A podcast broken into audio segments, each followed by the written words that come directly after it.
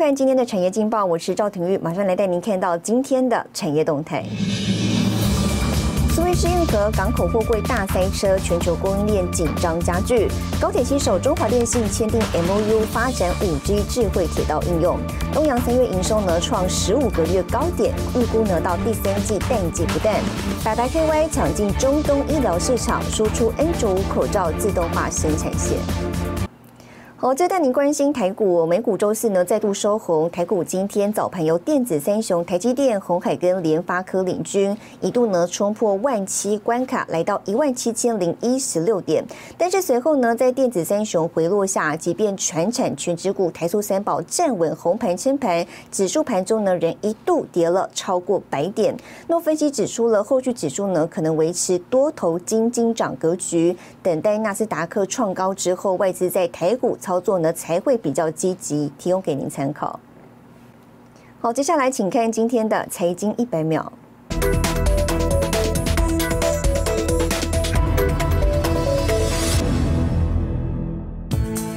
汽车晶片制造商之一的日本瑞萨电子，上个月二十日因大火而暂停生产。该公司表示，可以在四月十九日重新生产，但产能要完全恢复要等到六月下旬。日本民间机构预估，这场大火影响日本汽车制造商减产的规模，最多可达到两百四十万辆。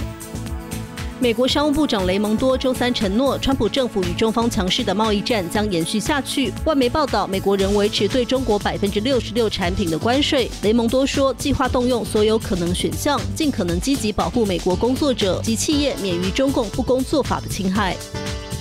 美国联准会主席鲍尔发表鸽派言论，盘前公布的美国初请失业津贴数据不及预期，推动十年期美债直利率下滑，提振科技股和其他成长股上涨。八日美国股市收涨，标普五百指数再创收盘新高，台积电 ADR 上涨百分之二点九四。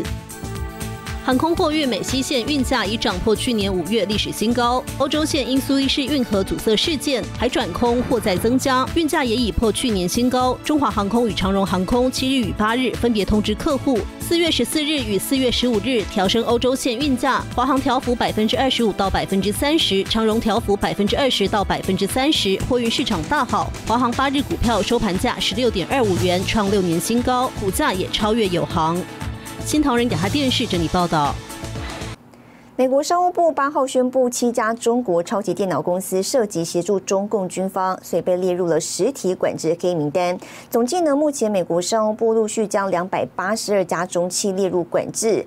至于台厂方面呢，被点名接单腾飞订单生产的台积电回应了，都会按照出口管制规定执行。不过呢，今天台积电股价翻黑，跌了百分之零点三三，市新开盘则重挫跌停。The Biden administration has taken its first trade action against China, adding seven Chinese supercomputing firms to its export blacklist. 美国商务部宣布制裁七家大陆企业与机构，其中三间与中共军方有关，包括天津飞腾、上海集成电路中心与深圳市信维微电子公司。还有四间位在济南、深圳、无锡以及郑州的国家超级计算中心。美国商务部表示，这些机构发展大规模破坏武器计划，有违美国国安以及外交政策利益。美国将与盟友协商之后行动。美国研发的超音速飞弹日前进行试射。华邮八号报道，中共利用民间企业灰色地带窃取美国技术，制造超级电脑，开发超音速飞弹的模拟设施，未来可能瞄准美军或是台湾。消息也引起各界关注。有其报道称，部分晶片由台湾业者制造设计。就我们的了解啊，他们都也有提到这个。呃，最终的使用并没有用在这个军用品的上面，然后被点名的台积电方面回应，对于出口管制的特定实体都有做健全评估和审查，并将会遵循法律规范，按照出口管制规定执行。世情高层也指出，晶片不会用于军事用途。实际上，美国政府对中企的封锁力道正在逐步加强。The sanctions against SMIC, which can be considered an escalation of the US China technology dispute, are a major move following the United States sanctions against Chinese technology companies such as Huawei and ZTE. 中国最大晶片厂中芯国际，二零二零年十二月十八号就被美国列入实体清单制裁。如今，关键设备零组件输入都需要经过许可。业界人士指出，中芯发展遭遇巨大困境。中芯二零二零年第四季营收九点八亿亿美元，即衰退百分之九点四。 影响逐步浮现。目前总计，美国商务部实体清单已经涵盖超过两百八十二家中国企业，包括华为、中兴通讯、海康威视等相关企业都在管制清单中。新台币沈维彤综合报道。好，带您看到今天的国际重要财经报纸讯息。彭博社牛津经济研究院预估，美国今年人口成长只有百分之零点二，为一九一八年以来新低。金融时报，拜登政府计划推动全球企业税协议。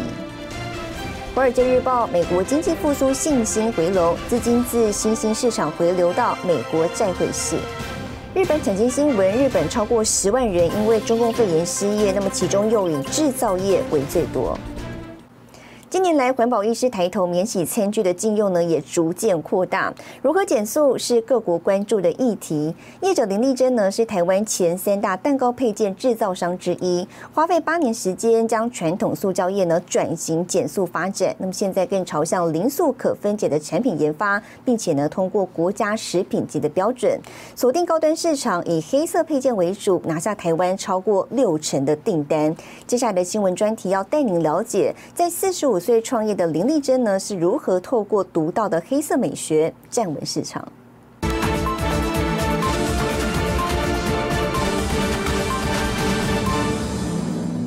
每一支吸管配方的比重怎么去抓？留着黑色卷发，戴着黑色方形眼镜，散发干练气质。他是老字号烘焙包装材料公司负责人林丽珍。量测记录蛋糕配件的重量，是他每天的例行功课，也是研发创意的关键密码。现在馅料都很多，那有的是甚至奶油会比较多，所以开发成超少的样子。我们在使用的时候会施力嘛？那着力点的话，会在这个凹槽这里。那如果我们要做这一条加强结构的话，可能你用力过大，它就会断掉了。林丽珍还为笔直的握柄设计出符合人体工学的流线型。原本从事会计工作的林丽珍，八年前从亲戚手中接下已有三十多年的烘焙包装材料工厂。林丽珍放弃稳定收入，毅然决然投入陌生领域，只为了换取更多陪伴孩子的时间。那我转手来接这个呃公司的时候，小孩子就笑我说：“一个好好的会计可以月领四万多。”轻轻松松不做，为什么要投入这个呃自己创业？我说我是为了你们，我如果做了起来的话，以后你们可以接班，你们以后不用担心失业或是找不到工作的问题。林立珍还得面对周围的质疑声。四十五岁才创业，其实大家都会给我打一个很大的问号，说你怎么敢这么去做？我就以赌的层面巨大，去把它做下去。可是当我做下去的时候，我就已经没有回头路了，我只能继续做。那怎么把它做到最好，才是我们最终的目的。接手后的第二年，林丽珍锁定高端市场，成立新公司，以黑色蛋糕配件为主要研发，在台湾拿下超过六成的市占率，是全台前三大的制造商。对于美的话，它会吸收比较。多一些比男性不同的看法，会比男性在做这方面还来得有优势。那感觉真的没办法去形容，不像有些人很小时候看啊，觉得父母亲很辛苦干嘛？但是有时候你是自己参与其中，然后到今天这一步，有时候你看着，有时候也不会去形容那感觉。很当自己去有这个在这个位置上，才办法去体会到那个感觉。